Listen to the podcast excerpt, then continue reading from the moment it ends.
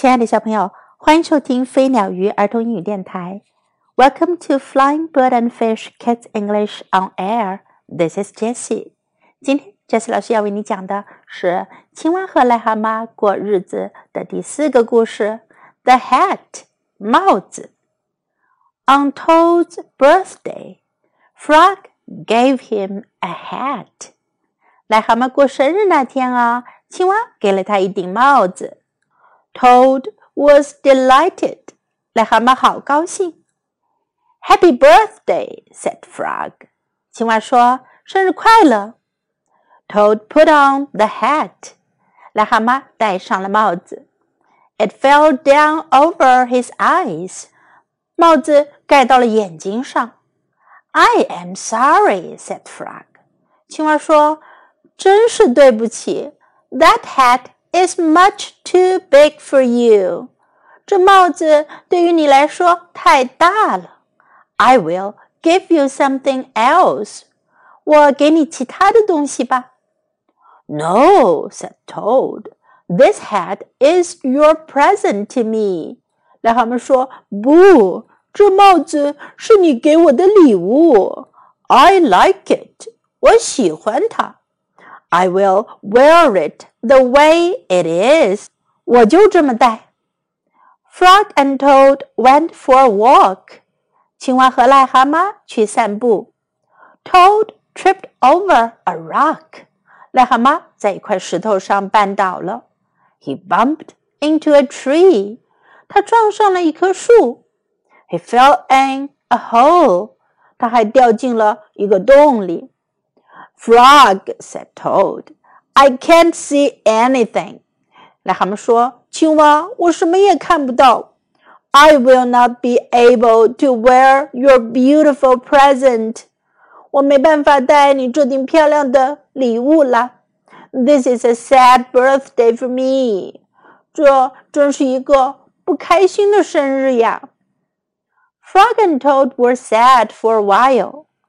青蛙和癞蛤蟆一起不高兴了一会儿。Then Frog said, "Toad, here is what you must do." 后来青蛙就说了：“癞蛤蟆，你该这么办。Tonight, when you go to bed, you must think some very big thoughts. 今晚你上床睡觉的时候，你得想很大很大的事情。Those big thoughts will make your head grow larger. 那些 大大的想法会让你的头变大的。In the morning, your new hat may fit. 到了早上，你的新帽子就合适了。What a good idea! said Toad. 癞蛤蟆说：“这主意多好呀！” That night, when Toad went to bed, he thought the biggest thoughts that he could think. 那天晚上，当癞蛤蟆上床睡觉的时候， 他就使劲的想他能想到的最大的事情。Toad thought about giant sunflowers. 癞蛤蟆想到巨大的向日葵。He thought about tall oak trees. 他想到高高的橡树。He thought about high mountains covered with snow. 他还想到那些覆盖着白雪的高山。 Then Toad fell asleep. 后来癞蛤蟆睡着了。Frog came into Toad's house. 青蛙走进了癞蛤蟆家。He came in quietly. 他静悄悄地走了进来。Frog found the hat and took it to his house. 青蛙找到了帽子，把它拿到他自己家去了。Frog poured some water on the hat. 青蛙在帽子上浇了一些热水。He put the hat in a warm place to dry. 然后他把帽子放在一个温暖的地方晾干。It began to shrink. 帽子开始缩水了。That hat grew smaller and smaller. 帽子变得越来越小。Frog went back to Toad's house. 青蛙又回到癞蛤蟆家。Toad was still fast asleep. 癞蛤蟆还睡得很熟呢。Frog put the hat back on the hook. Frog put the hat back on the hook where he found it. 青蛙把帽子又放回原来的钩子上。 When Toad woke up in the morning, he put the hat on his head. 当癞蛤蟆早上醒来，他把帽子戴到头上。It was just the right size. 帽子刚刚好。Toad ran to Frog's house. 癞蛤蟆跑到青蛙家。Frog, frog! He cried. 他叫道：“青蛙，青蛙！All those big thoughts have made my head much larger. 那些很厉害的想法让我的头都变大多了。Now I can wear your present. 现在我可以带着你的礼物了。Frog and Toad went for a walk. 青蛙和癞蛤蟆去散步了。 Toad did not trip over a rock. 癞蛤蟆没有被石头绊倒。He did not bump into a tree. 他也没有撞上树。He did not fall in a hole. 他也没有掉进洞里。It turned out to be a very pleasant day after Toad's birthday. 癞蛤蟆生日后的这一天啊，过得真是非常愉快。 在今天的故事中，我们可以学到这样一些句子：Happy birthday，生日快乐；Happy birthday，Happy birthday。I am sorry，我很抱歉。I'm sorry. I am sorry. I will give you something else. 我会给你其他东西。I will give you something else. I will give you something else. I like it. 我喜欢它。I like it. I like it. I can't see anything. 我什么也看不到。I can't see anything. I can't see anything. What a good idea! 多好的主意呀！What a good idea! What a good idea! Now let's listen to the story once again. The Hat On Toad's birthday, Frog gave him a hat. Toad was delighted.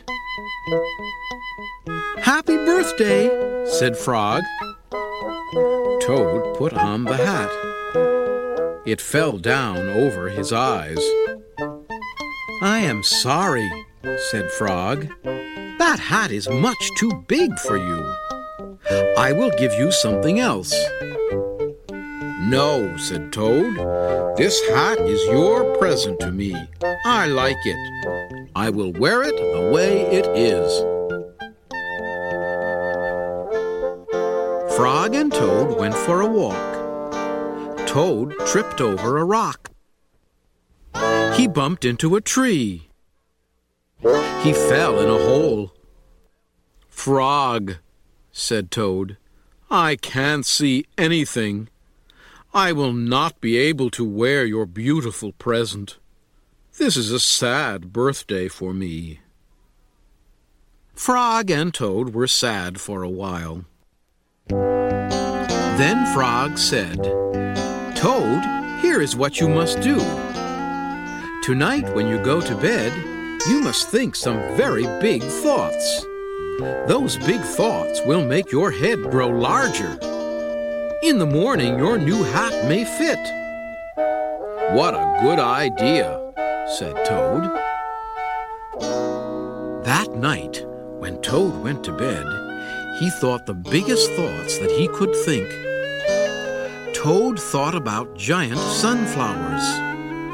He thought about tall oak trees.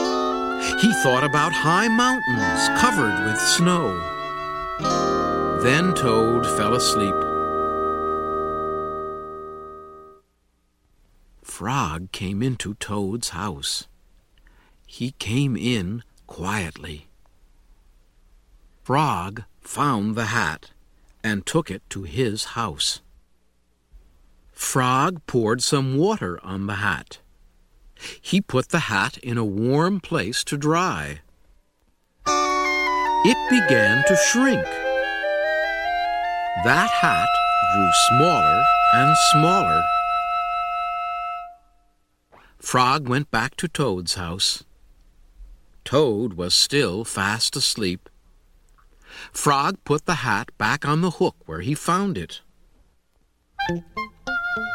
When Toad woke up in the morning, he put the hat on his head. It was just the right size. Toad ran to Frog's house. Frog, Frog, he cried. All those big thoughts have made my head much larger. Now I can wear your present. Frog and Toad went for a walk. Toad did not trip over a rock. He did not bump into a tree. He did not fall in a hole. It turned out to be a very pleasant day after Toad's birthday.